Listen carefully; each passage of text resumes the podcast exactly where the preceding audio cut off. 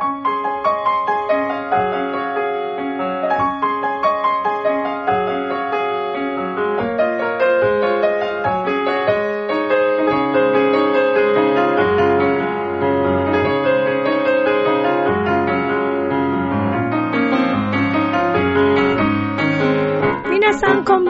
ミッチェルです。いかがお過ごしでしょうか？本日は7月12日となりますけれども、えー7日の七夕、えー無事にですね、青島博さんのコンサート、おしゃべりコンサート、オペラの裏話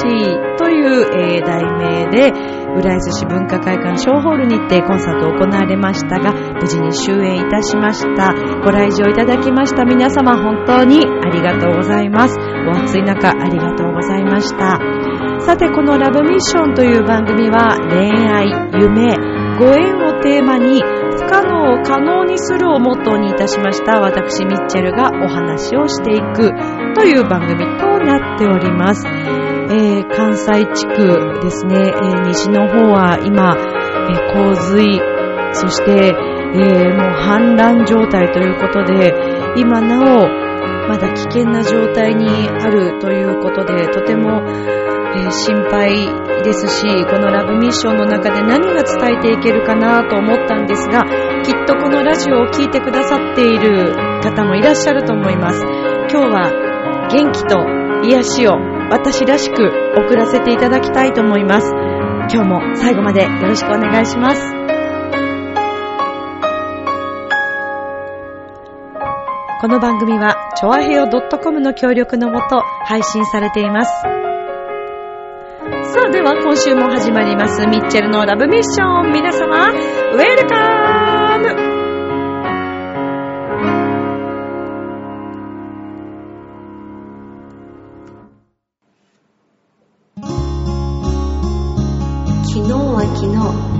は明日。楽しむのは今。チョアヘオ .com を聞いているそこのあなた、ミッチェルと一緒に、ラブミッション。改めまして皆様こんばんは、ミッチェルです。いかがお過ごしでしょうか本日は7月の12日木曜日となります。さあ、先日から、えー、関西地区、えー、四国もですかね、えー、西の方ではもう本当に大変な、もう何十年に一度と言われるこのような、えー洪水が、えー豪雨が起きておりますけれども、震災もそうですが、日本の中で起きているということは、まあ、海外もそうですし、地球の中で起きていることすべてですよね。他人事ではなくて、本当に自分のことのように。かと言って、やっぱり今、私の周りは、その大変な状況が今起きているわけではないから、気持ちとしてね、あ、大変だなっていう心配することだったり、実際にね、自分がその立場に立たされなければ、口では何でも言えるので、あんまり、えー気軽なことを私は言いたくはないんですけれども、まあ、あの、知り合いの方だったりとか、えーそれから以前の音楽仲間だったり、えーご実家にね、帰っているという方も、あの、もう東京を離れてね、帰っている方もいらっしゃったりして、えー Facebook 等でですね、あの、つながっている方は、今の状況を私も、あの、拝見したりしているんですけども、連絡取ったりもしましたけども、まあ、でも本当にね、日本は一体どうしちゃったんでしょうね。まあ、あの、洪水、氾濫だけではなくて、今いろんなところで地震がまた起きていますし、かといってね、まあ実際に本当に大変な思いをされている方がいらっしゃる中、もう本当に、あのーまずは自分のね、身を第一に、人のことを助けることももちろん大切なんですけども、まずは自分、自分を助けられなければ人のことも助けることはできませんから、まずは自分の命を大切にしていただきたいと思うんですね。で、えー二次災害もそうですし、あとは健康、体調ですね。もう、あの、お飲み物だったりとか、えーそれからお互いにね、元気を、えー出し合えるように声を掛け合ったりしながら、あのーなんとか、なんとか命を大切につないでいってほしいなと思っております。えー、私がもうできることというのは、このラブミッションを通してインターネットはね、あの、携帯とか、えー、何か、もしそういったね、あの、機能をお持ちの方がいらっしゃれば、きっと聞いてくださることできると思うので、私はもう、あの、この声を伝えるというのが私の使命だと思っておりますので、今日もこのラブミッションを通して、えー、いろいろなお話をしていきたいなと思っております。えー、まあでも、ともかく、えー、この洪水で、えー、そして豪雨で亡くなられたたくさんの方々のご冥福を心よりお祈り申し上げます。さて、えー、ラブミッション。ね。まあ、不可能を可能にすると言っている以上、私もいろんなことを可能にしていきたいと思うんですけれども、7月の7日にね、えー、行われました青島博さんのおしゃべりコンサート。もう本当にでもこれもですね、もうご縁としか言いようがなくて、まさかこのタイミングで、えー、こういったコンサートをお声かけいただけると思っていませんでしたので、ちょっと私もびっくりしたんですけども、で、今回はあの、自分がやったことのない、えー、あの、もちろん何かこう、練習で歌ったことはあるけれども、実際に本番で歌ったことのない曲を今回初めて、えー、一曲ありました。これはもう依頼されて、その曲を入れたんですけども、蝶々夫人というね、えー、オペラがあります。これはプッチーニのオペラなんですけども、えー、っと、長崎かな？うん。で、あの、蝶々夫人と日本人の方が、あの、主役となっているオペラなんですけれども、プッチーニが書いています。で、あの、ピンカートンというね、えー、アメリカのこう、男性が、あのー、いるんですけれども、まあ、彼がこう、日本に来ている時に、蝶々夫人と出会って、そして、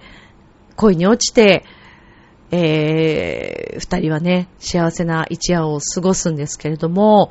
そして、えー、蝶々夫人は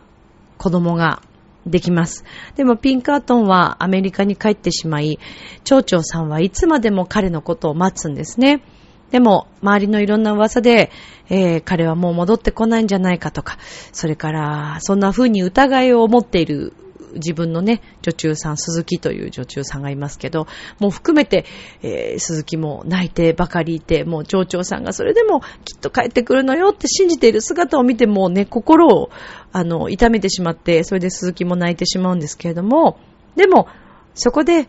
町長さんが、鈴木をね、あの、泣くのをやめなさいということで、えー、歌う曲、ある晴れた日にという曲があります。で、えー、この曲は、その、ある、晴れた日に、えー、その、海にね、白いこう船が入ってきて、まあそのそこにまあピンクアトンがきっと乗っているだろうという、まあ蝶々さんの願う思いが込められた曲でもあって、で、えー、蝶々さんはその曲の中で言うんですね。ピンクアトンが私にね、つけてくれた名前、美女桜の香りのような蝶々さんっていうね、そんな風にね、あだ名で言ってくれて、えー、私はでもね、彼が、あの、丘の上をこう登ってきてきても、あの、すぐには、あの、お声かけしたりとかね、あの、声かけられても、あの、振り向かないのよっていうことを言ってるんですね。で、ちょっとこうびっくりさせるみたいな、ね、そんなことだと思うんですけども。で、えー、必ず彼はきっと、あのー、来ると信じているから、だから鈴木、もう泣くのをやめなさいということを言っている、えー、曲なんですね。もうなんか考えただけでもちょっともう涙が出てきそうな 曲なんですけど、もう日本人の女性ならではのやっぱりこう、そういった思いというかね、けなげな一人の男性を待ち続ける、その思いなんじゃないかと思いますが、まあ忘れもしない私が蝶々夫人のオペラ、えー、コーラスで関わらせていただいたのはもう何年前ですかね。小沢誠二さんの小沢塾というプロジェクト、オペラプロジェクトの中で蝶々夫人がありました。で、ちょうどその年、えー、小沢さんが癌になられて、えー、残念ながら小沢さんがえ、振ることが難しいということで、公演自体は、あの、表ではすることはできなかったんですけれども、練習としてはずっと続けることができました。そしてあの、内々でのね、えー、本番という形で、えー、演奏をあの、したんですけれども、で、あの、海外からのね、アーティストの方々もいらっしゃって素晴らしい歌手たちでしたし、日本のカバーキャストも素晴らしくて、で、蝶々夫人の役の方がずっとちょっと日本に来られて、声の調子があまり、ね、きっと気候とかもあるんだと思うんですけど、それで、ずっと、あの、日本人のキャストの方、カバーキャストの方が主役を務めて、そして、東京文化会館の、その、うちうちのね、コンサートの時だけ、えー、海外の、あの、歌手の方が歌われました。で、忘れもしない。まあ、あの、あれは1月、2月ぐらいだったかな、練習期間が。あの、まあ、2ヶ月近くですかね、練習期間がある中で、そうなんですよ。あるんですよ。私、この蝶々夫人にも思い入れが。いやーね、本当にもう時効だからね、全然今だから話すんですけど、ちょうど、えー、神奈川県民ホールの、ホールで、ホール稽古だったので、毎日。で、ホールに向かっている時にですね、えー、私大好きだった人が、まあ、一回もう離れてるので、えー、元に戻ることはないなとは思っていたんですけども、で、その時にですね、えー、まあでも、別れてからも時々何かこう連絡を取ったりしていたんですね。で、まあやっぱりこっちに来ることがあって、その時は、あの、すごく楽しく過ごしましたし、うん、やっぱり好きだなーって思ったり再認識したり、ああ、本当に付き合ってた頃大好きだったなーっていうのをなんかこう改めて思い知らされたような、そんな、あの、東京にね、ずっとちょっと地方に仕事に行っていて、で、えー、あったんですけど、で、こっちに来た時に、あの、最近どうって聞いて、だけどなんか自分は結婚できないなーなんて言ってたから、ああ、そうなんだって思って、、結婚できないなって言ったのかな、結婚。うん、なんか、どうかな、みたいな。なんかこう、ちょっと濁した感じだったので、まあでも、その時の会話を聞いた感じでは、あいないんだなと思っていて、だからきっと、またね、あの、会うことあるのかななんて思って。で、ある場所に行って、私一人で写ってる写真を、まあ、撮ってもらったんですね、その場所に行った写真を。で、まあ、この写真が引き金だったんですけど、で、この写真をブログかなんかに載せたんですね。で、その場所に、えー、何年ぶりかにこうね、会って、えー、向こうもすごく元気そうで、あの、私もね、あの、頑張って自分の世界で頑張っていこうと思うということを書いただけなんですけど、まあ、これちょっと引き金だったってことをちょっと覚えておいていただいて。えー、で、その後ですね、あ、今日久しぶりになんか恋愛の話してますね。蝶々夫人ね、だからね。それでね、あのー、まあ、なんだ行ったわけですよ。その、神奈川県民ホールにね。で、向かう時もなんかメールかなんかしてて、で、あ、考えてたんです、彼のこと。そしたら彼からメールが来たから、あ、なんかやっぱり運命だななんてちょっと思ってたんですね。そしたらちょっと電話していい？っていうのが来たから、あ、じゃあ今、あの、県民ホールに向かってるところだから、あの、途中で駅着いたら電話するね、みたいな感じでこう、メールしたんですね。で、電話して、元気？みたいな感じで電話して。で、なんか、なんか様子が変だなぁと思ったんで、私何かを察したんですよね。なんか言いたそうだけど言えないのかなと思ったから、で、ポロッと私の口から出てきた言葉、なんでそんな、そんな話向こう一言もしてないのに、もしかして結婚したって言ったんですよ、私。そしたら、実はそうなんだって言ったんです、彼は。で、あの、まあでもおめでとうって、ショックでしたよ。もちろんすごいショックだったし、ぐさっと来たけど、一言目にもおめでとうって言ったんですね。まあそれはもちろん彼の人生だし、彼が幸せになってくれればいいと思ったから、おめでとうと言ったんですけど、で、えー、おめでとうと言って、えー、言いました。ただ私が気になったのは、えー、っと、私久しぶりに会ったのがその電話をもらう、えー、っと、4ヶ月前ぐらいかな？に久しぶりに東京で会っていたものですから、ところで結婚した時期っていつっていうのを聞いたんですね。あの、なぜかというと、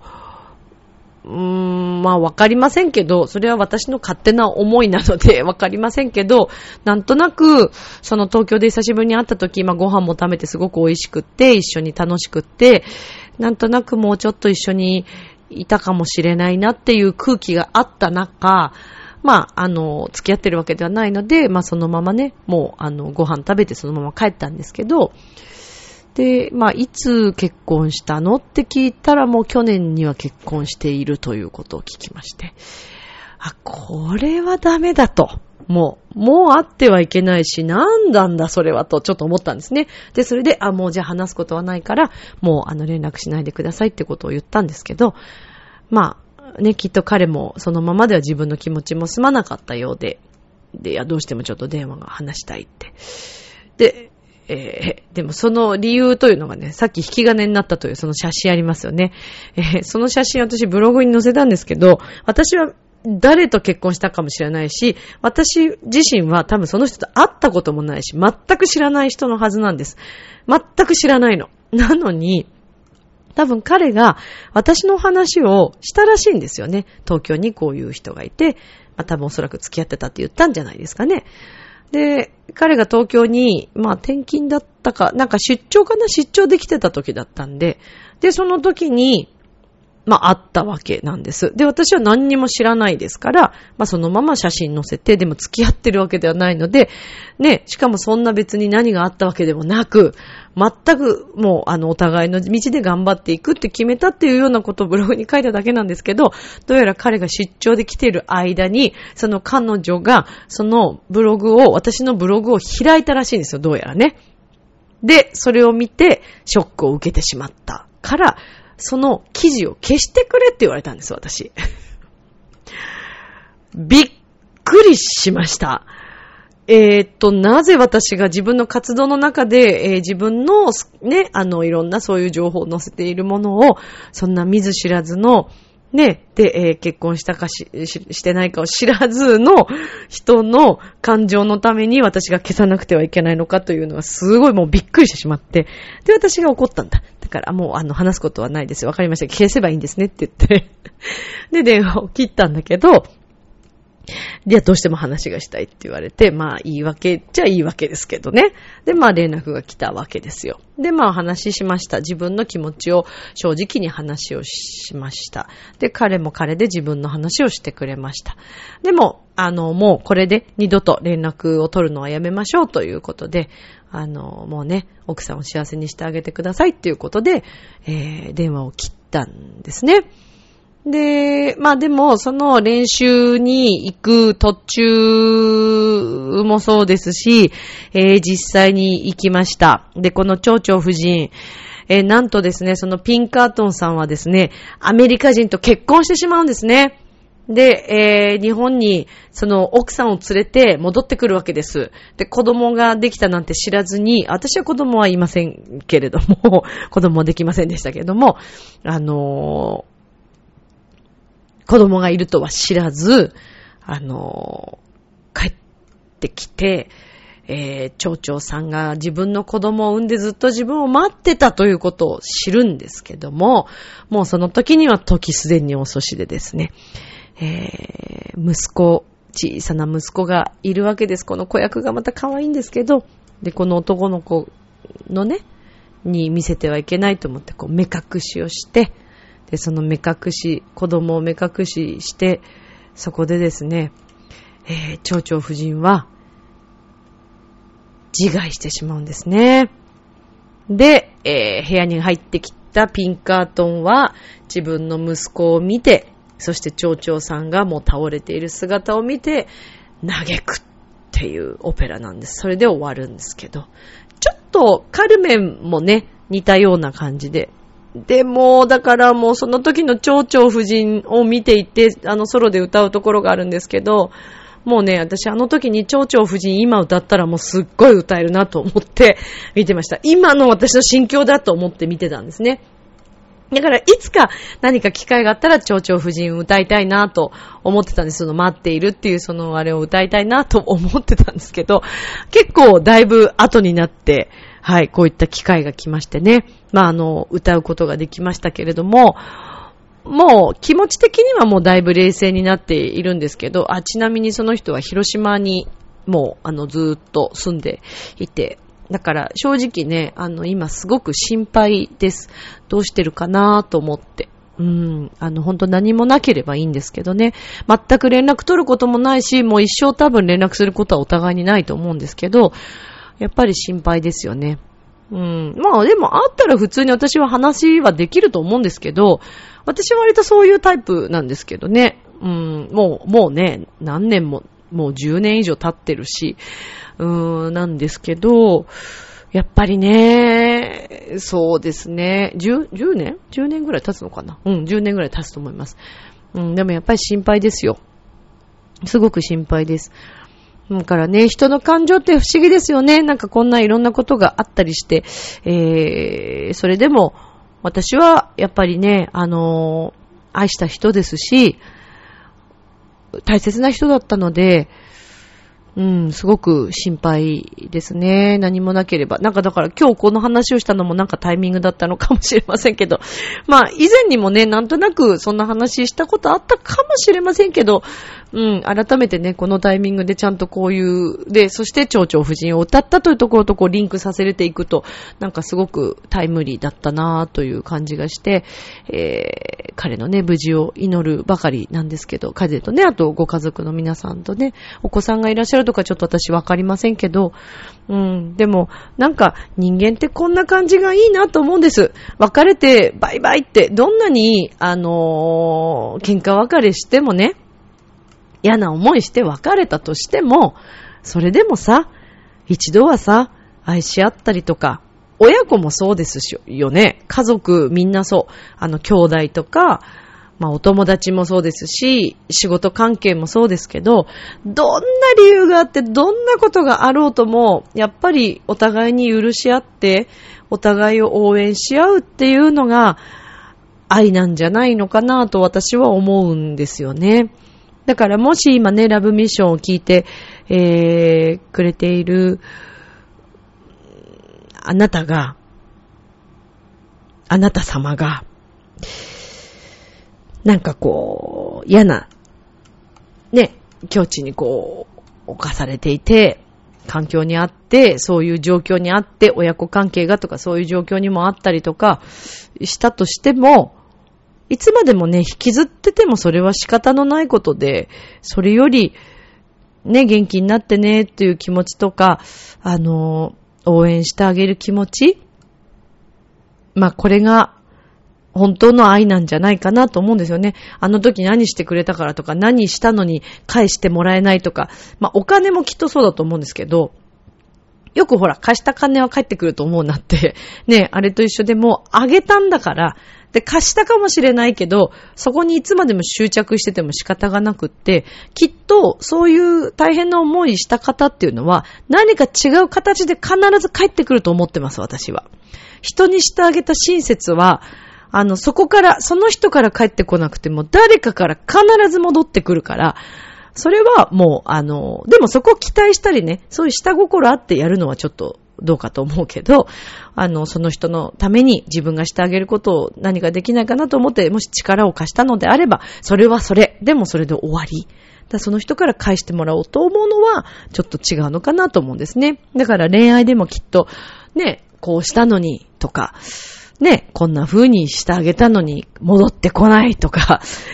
愛情をかけたのにとかね、そういうのもあったとしても、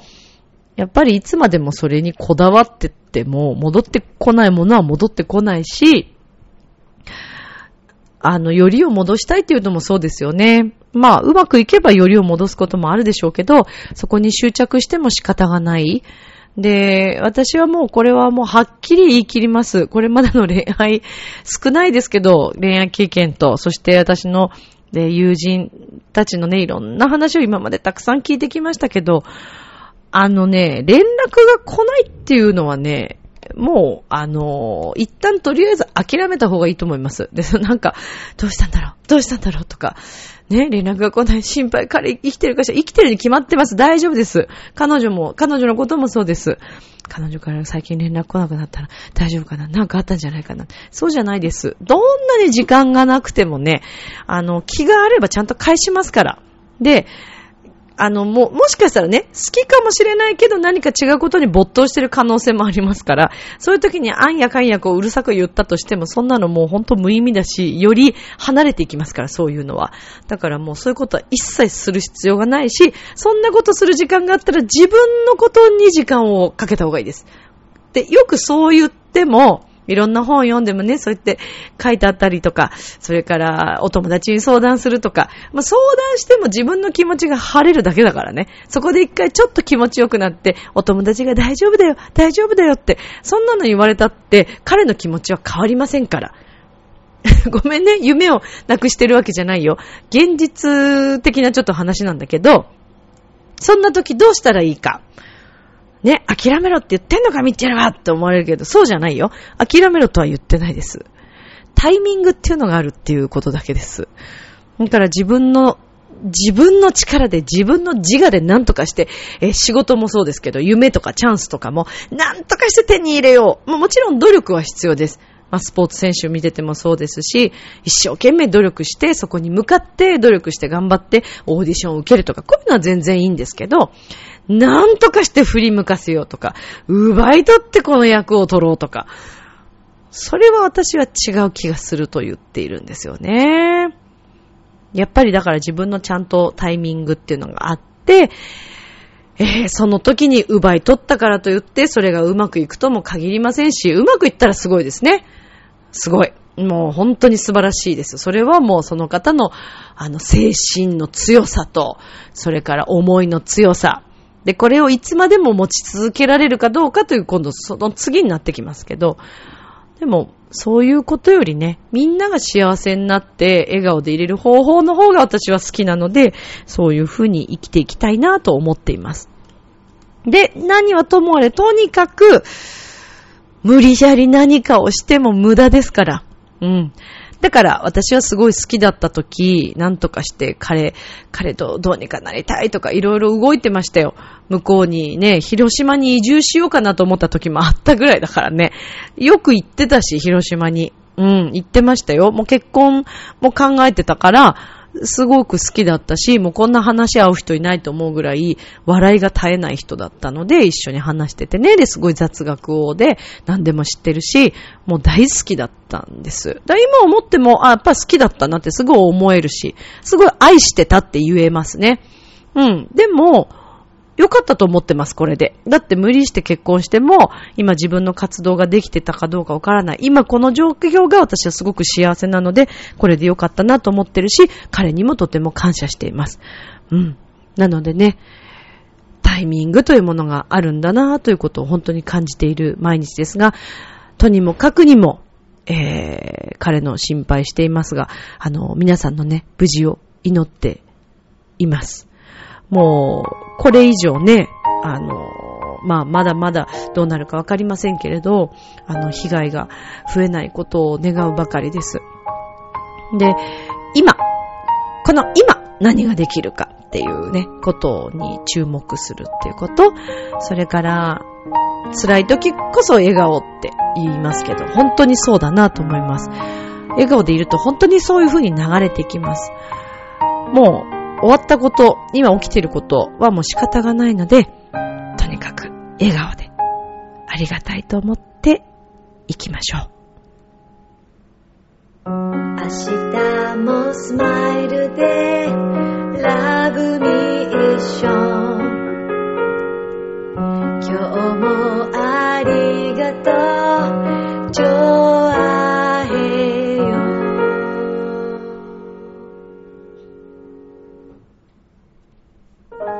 エンディングです。まあ実際ね、ご家族近い方が亡くなっている時とか大変な時に笑顔でいられるかって思われるかもしれませんが、なんといっても次に向かうステップでしかないから、もう、